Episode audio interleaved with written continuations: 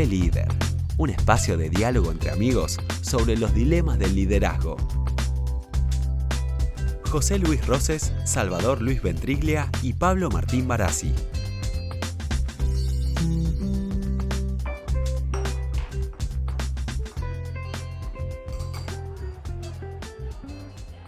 Hola Salva, querido, ¿cómo estás? Hola Pablo, tanto tiempo, un gusto encontrarnos otra vez, viejo. Sí, José Luis nos llegó, viste, ¿no? 200 años de la UBA, entre las personalidades destacadas de la UBA. ¿Qué me contás? Sí, debe estar todavía en esa reunión, que me parece que va a ser larga, pero qué, reconocimiento, ¿eh? Sí, sí, sí. Hoy, para, reconocerlo, terminé de reconocerlo, además hoy le voy a tocar pagar a él, entonces, no le digas. Acá ah, estoy llegando, no sé, qué están, no, sé qué están diciendo, pero estoy llegando. ¿Cómo, cómo le está yendo? Muy bien, muy bien. Te vemos cara de personalidad reconocida. Muchas felicitaciones. ¿eh? Hermoso reconocimiento. Te felicito. Felicitaciones, José Luis. Merecido reconocimiento, dijo.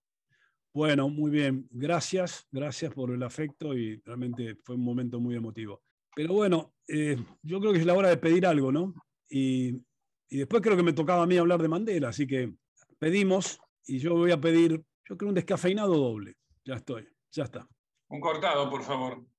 Otro cortadito, vamos a ser simples hoy.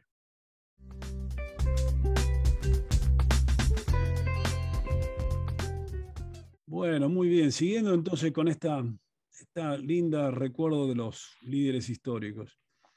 ¿Por qué elegiste Mandela? Che, contá, porque la verdad el otro día con, con Salvador nos quedamos pensando.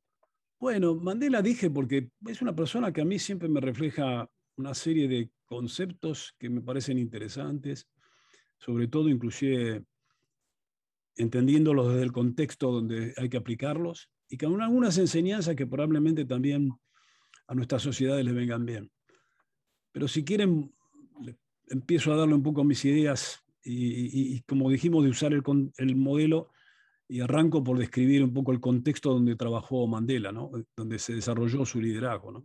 Muy complicado, muy complicado, ¿no? Blancos contra blancos, negros contra negros, entre ellos, entre blancos y negros, muy complejo, muy complejo, ¿no? Sí, una sociedad compleja y una sociedad, mm, Mandela nace en 1918, pero una sociedad que desde 1913, por imperio del colonialismo británico, había de alguna manera establecido un modelo donde la minoría blanca, que era solamente el 15% de la población del país, poseía, o se tomó posesión, mejor dicho, casi el total de la tierra de Sudáfrica, más del 87 o 90% de la tierra, dejando, dejando atrás a la mayoría negra, ¿no?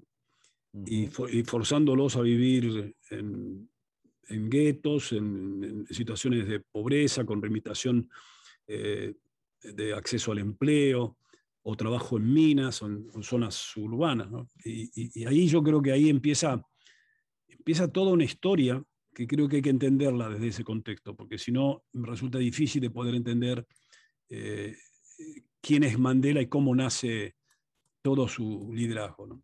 Sin libertad de tránsito también, ¿no? Los blancos podrían ir a las zonas negras, pero no podía, digamos, este, los negros no podían ir a las zonas blancas, eso también era algo que generaba un clima, como le gusta decir a Salva, incendiario, ¿no?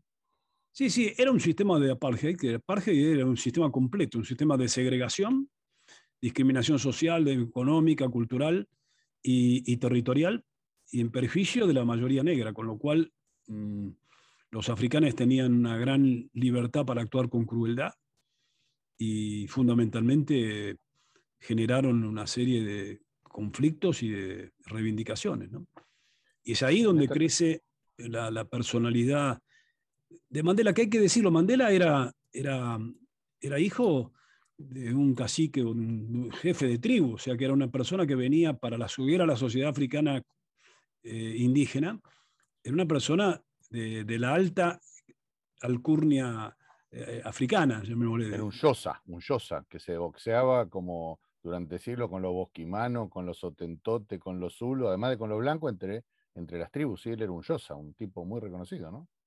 Pero un hombre que hizo su, su, su juventud, su adolescencia, en un ambiente pastoril, en un ambiente, un ambiente fundamentalmente de campo, con mucho respeto a las eh, tradiciones eh, tribales, con mucha capacidad de escuchar y reflexionar al lado de los mayores, y con todas muchas cosas que le, resultaban absolutamente no muy aceptables, que era como que eh, cómo le condicionaban la vida. Él tenía un legado de que tenía que ser el jefe de la tribu y además ya le habían elegido con quién se tenía que casar, hasta que de alguna manera, siguiendo una tradición que también ya tenían en ese momento los indígenas, lo mandan a estudiar a una universidad de, allá, y, y, allí donde él de alguna manera empieza a ver otra parte de la realidad, inclusive creo que ahí eh, realmente me parece que empieza una etapa, que después de esa etapa bucólica inicial, empieza una etapa muy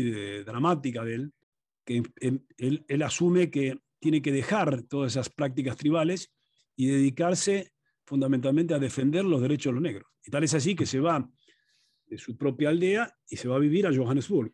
Y, se vive, vive en un lugar Alexandria, un lugar Soweto, cerca, cerca de un, barrios alrededor de Johannesburgo. ¿no? Y ahí empieza una nueva vida. Y yo creo que ahí cuando decimos contexto, ese es el contexto inicial. ¿sí? ¿Decía Salvador? Que, eh, que, ahí hay una elección importante que ya lo empieza a, a definir como, como figura y como líder también, porque ahí él sale de su zona de confort. Ahí él deja lo conocido, deja la seguridad de un, aún, aún con, el, con el apartheid, aún, aún eh, en esa condición de líder tribal, él, tiene un lugar en la sociedad y se elige eh, un, futuro incierto, pero lo elige por una visión, porque ya empieza a tener una visión de que él quiere comprometerse con la causa de toda, no solo de su tribu, no, no solo de su, de su ámbito más reducido, sino de toda la nación. Sí, y no solo de la nación, porque en realidad, como era un tipo, podríamos decir nosotros, como lo describen para los que la época, los que tuvimos la posibilidad de estar en África, en Sudáfrica, y conocer un poco su museo, todo, ya desde joven era manija, ¿viste? Era un tipo manija, era un tipo que era conocido porque precisamente generaba mucha, mucha simpatía y, lo seguían rápidamente todos. Tal es así que se, transforma en un, líder que pasó Sudáfrica, era un líder de, de toda África. Hay un partido que se creó en África que se llama el Congreso Nacional Africano, que él participó desde la juventud y empieza a ser ya para el año 60, 61, empieza a ser un líder, un líder eh, eh, continental. José, no quiero, no quiero sacar, saltear, digamos, cronológicamente, porque me gusta mucho cómo lo estás contando, pero del cuaderno de notas de Mandela en prisión, y esto referido a lo que preguntaba Salva, fíjense qué interesante, leo textual, ¿eh? La primera misión de un líder es crear una visión de futuro. La segunda es crear un grupo de seguidores que lo ayuden a implementar la visión y manejar el proceso por medio de grupos efectivos. Claramente, este, Mandela estaba de acuerdo con nuestro modelo. Sí, la verdad, no había venido a nuestros cursos, pero ya sabía, ya sabía dónde se tiraba la cosa. Y tal es así que esa, esa idea tan fuerte de liderazgo eh, le lleva a tener eh, muy tempranamente conflictos porque en ese momento de los 60, 62, comienza en él una, una, una, gran duda de cómo seguir adelante, que es la duda de la violencia o la no violencia. El Congreso Nacional Africano eh, había sido inspirado fundamentalmente con ideas de Mahatma Gandhi, pero se daba cuenta que a esa fecha, y después de pasar casi, casi 40 años de, de apartheid, esa no violencia no lo llevaba a ningún lado. Y entonces ahí aparece un movimiento que es más bien violento. Y Mandela forma parte de ese liderazgo. Mandela es entrenado como terrorista. Sí, sí, sí. Realmente, inclusive en esos al margen de que había estado aparentemente sin pruebas algunos años ya este, a la sombra, ahí es donde empieza ese periodo terrible de 27 años, pero claramente declarado como culpable de ese, de ese terrorismo y de algunos crímenes que había habido, ¿no? Pero qué, qué, interesante porque lo agarra con cuarenta y pico de años, 44 años. Sí, sí. Ahora, y ahí empieza un largo periodo de, cárcel, ¿no? en total estuvo 27 años en cárcel, en distintas cárceles, en tres cárceles distintas. Ahora, curiosamente, a pesar de, estar ese concepto que vos decías recién de la visión, lo puede mantener en la cárcel, porque él, a través de un montón de relaciones que las cuenta en sus notas, mantiene una organización multirracial, apoyada mucho con su, esposa en ese momento, Winnie, y, fundamentalmente eh, se mantiene pensando en que ese movimiento tenía que ser el, movimiento liberador para toda África. y, yo creo que si eso sirve como contexto, por ahí, no sé, para poder un poquito más avanzar, eh, eh, yo creo que nuestro modelo también nos sirve para encontrar cosas importantes de Mandela. Y yo si quieren me detengo en algunas que me parecen importantes que pueden estar en las categorías de las prácticas. ¿no? Antes de que estés en las prácticas, José, yo te digo, y esto cerrando el tema de contexto, ¿no? Este, este, está claro que coincide esta idea más revolucionaria que él empieza a tener con que también hay un poquito de paradoja en esta independencia de 1961-62, donde habla de república segregacionista. O sea, realmente como se, cruzaron ahí las paralelas y dijeron, él, debe haber sentido alguna cosa que más allá de su forma de luchar, eh, lo estaba empujando el contexto, porque realmente hablar de república segregacionista es, un contrasentido total. Bueno, claro, lo que pasa es que ese era el modelo que tenían básicamente el, poder dominante frente al mundo, tratando de transformar que sea una república, pero la verdad que eso no era una república, porque no había un voto eh, democrático, ¿eh? Eh, los negros no votaban, o sea que de alguna manera tenían una gran dificultad para demostrar que ese voto, por lo tanto, a partir de ahí yo creo que hay muchas cosas que, después vamos a ver en la propia vida de, Mandela que las define, pero si uno... En las prácticas, ¿qué ibas a, destacar? ¿Cuál, ¿Cuál, ibas a destacar en las prácticas? No, yo creo que, a ver, a mí, me, a mí me impactó muchísimo conocer un libro que se llama Conversaciones conmigo mismo, que es de Mandela y que tiene un prólogo de Barack Obama, donde ah, están documentadas todas sus notas y cuadernos con sus vivencias durante más de 50 años. Y están con, así, manuscritos, Y ahí cuenta exactamente qué ha pasado en cada parte de su vida, pero además muestra sus hábitos de meditación, un hombre muy disciplinado, eh, un lector de, latín, eh, era admirador de la obra de los griegos, conocedor profundo de la legislación, porque tenía formación de abogado, un hombre que muestra el respeto fundamentalmente a escuchar y a esperar hasta dar su opinión una vez que escuchaba, y eso de alguna manera también lo siguió después en la práctica del liderazgo ya en el gobierno, pero siempre consciente de que era, tenía que cerrar los debates. Otra cosa muy importante, y, y en sus notas lo dice mucho, para conocer de alguna manera mejor y cómo actuar, hay que conocer profundamente a los adversarios y hay que ganar su respeto y despertar confianza para poder actuar en las situaciones de conflicto. O sea, un gran respetuoso, ¿no? Eh, y, un hombre que tenía una idea de que, inclusive hasta en su forma de presentación, muy prolijo, bien vestido, siempre con una imagen segura. O sabes que eso siempre fue una de las cosas que más me llamó la atención. El tipo le daba, le daba parece mentira, ¿eh? le daba mucha importancia a la imagen como en términos de poder. O sea, estar bien sí, ser muy correcto. Y después hay cosas de estilo, ¿no? hay cosas de estilo que, siempre nosotros hemos pesado mucho. Recordemos que nuestro modelo, cuando hablamos del estilo, en términos de ejercicio de liderazgo, sabemos que el estilo tiene un peso relativo casi de un 70% en los resultados. O sea que el estilo muchas veces es tanto más importante que las prácticas. Y él era un hombre muy cálido y respetuoso frente a las multitudes, aunque en, la forma de hablar en formas en reuniones más personales era muy directo.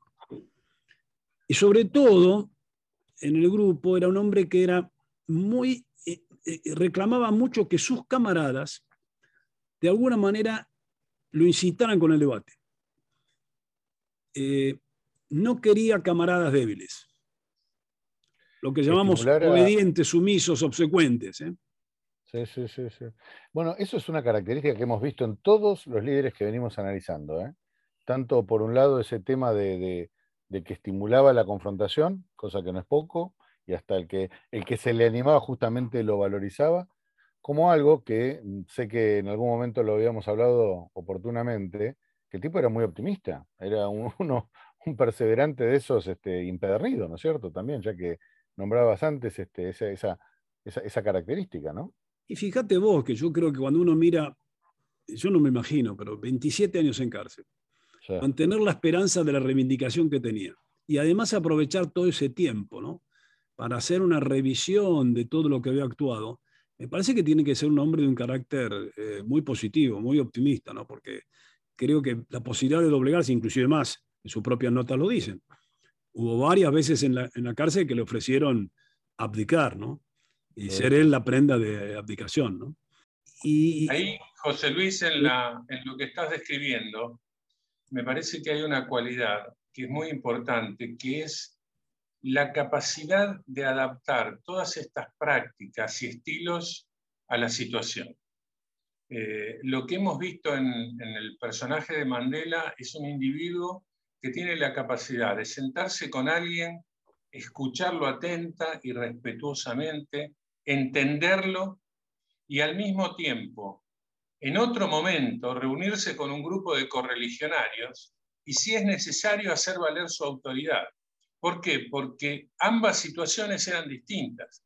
En la primera situación, él lo que estaba tratando de influenciar a una persona y no necesitaba usar la autoridad. Pero en, la, en, la, en otra situación, en la que había un grupo de colegas correligionarios, gente de su mismo partido, de su mismo gobierno, que estaban tomando una decisión que él creía equivocada, él asumía su, era capaz de asumir su responsabilidad y definir que operaran según su autoridad y sus decisiones. Me parece que esa, esa capacidad de moverse de un punto a otro es crítica en un líder. Absolutamente. muy de la mano de lo que dice Salva, y con esto me gustaría que me cuentes que, cuál es la, cultura que pensás que, llevó, que, en la cual convergió. Yo me pregunto que sin esas características de sus prácticas y, en sus estilos, eh, hubiera podido llevar la conciliación no solamente de, abarcar ir contra el racismo, ¿sí? ir contra, no contra los de un color o de otro, sino contra el racismo, es como que hay una convergencia y una síntesis en él, sino que además en todo ese periodo él se arrepiente de cierta parte de esa violencia que había utilizado antes, ¿no? Si no, ¿cómo hubiera conciliado con un tipo como Leclerc y, y todo lo que pasó ahí? Sí, hay que pensar que ese proceso de conciliación y de arrepentimiento le lleva a que con De Klerk, que era en ese momento, cuando él sale de la cárcel, era el presidente, lo lleva de alguna manera a ser reconocido como Premio Nobel de la Paz a ambos. Y ambos, de alguna manera, son los hacedores de una república democrática sudafricana, dejando atrás una cultura confrontativa, con prácticas rígidas y autoritarias, y entrando en un modelo fundamentalmente mucho más integrador, que reflejaba muchas de las ideas que obviamente que, el propio Mandela tenía. Y por eso yo digo, cuando uno mira en el tiempo, hay para mí resultados importantes e impactantes en el liderazgo de Mandela, que si bien podemos a veces cuestionarlo por su origen y su violencia inicial, yo creo que dejó un camino donde la posibilidad de una sociedad democrática y libre pueden generar una determinada armonía y poder llegar a conciliar conflictos tan grandes como los que existían en Sudáfrica. Porque cuando uno vive en esos lugares se da cuenta de que en realidad eran conflictos raciales, religiosos, de violencia, eh, represión, de empobrecimiento, todo junto, ¿no? Y esto, esto realmente me parece que es lo valioso. Y yo si me dicen, me gustaría, si, hubiera que decir algo, me, me gustaría leerles algo, que es algo que no sé cuántos de ustedes vieron la película Invictus, pero yo creo que todos la vimos, y hay seguramente una parte muy importante que es el poema. El poema Invictus. Es un poema que Nelson Mandela le cuenta ahí al capitán de, los Springboks, que lo había inspirado en los momentos difíciles y momentos más duros de su vida. Era un poema de un británico, William Henley. Y el poema, y con esto me gustaría cerrar, dice, más allá de la noche que me cubre, negra como el abismo insondable, Doy gracias a los dioses que pudieron existir por mi alma invicta. En las azarosas garras de las circunstancias, nunca me he lamentado ni he pestañeado. Sometido a los golpes del destino, mi cabeza está ensangrentada, pero erguida. Más allá de este lugar de cólera y lágrimas donde yace el horror de la sombra, la amenaza de los años me encuentra y me encontrará sin miedo. No importa cuán estrecho sea el portal, cuán cargada de castigo la sentencia, soy el amo de mi destino, soy el capitán de mi alma. Mm. Esto obviamente refleja para mí una revisión muy fuerte. Y para mí es el testimonio con que me gustaría cerrar esta, esta charla con ustedes, porque a mí, vuelvo a insistir, eh, la, la, idea de Mandela siempre me ha movilizado y me parece que tiene muchas, muchas enseñanzas. No sé qué piensan. Sí, me parece que es, un, que es muy, muy, muy revelador el poema. Eh, él lo que está diciendo es, eh, sigo con mi ilusión, sigo con mi visión, me hago cargo, me hago cargo de lo que hice, me hago cargo de los resultados, me hago cargo de los efectos. Me parece que es, es un poema hermoso y que creo que lo describe muy bien. Hermoso cerrar con el poema, José. Yo ya estoy en hora, te pido mil disculpas, este, me voy, pero me voy al margen de volverte a felicitar por el premio, digamos, ahí justamente como personalidad destacada, acá con Salvador hemos decidido que hoy la cuenta la pagues vos. ¿Qué te parece? Bueno, no me queda ninguna otra, me siento muy honrado y voy a pagar. Mozo, la cuenta. Está de luto hoy. Poniendo estaba José. Bueno. Un abrazo. Nos vemos en la próxima. Chao, chao. Nos vemos, amigos. Hasta pronto. Para comunicarte con nosotros, escribinos a contacto arroba cafelider.com. Para más información, entra en www.cafelider.com. Nos encontramos en el próximo café.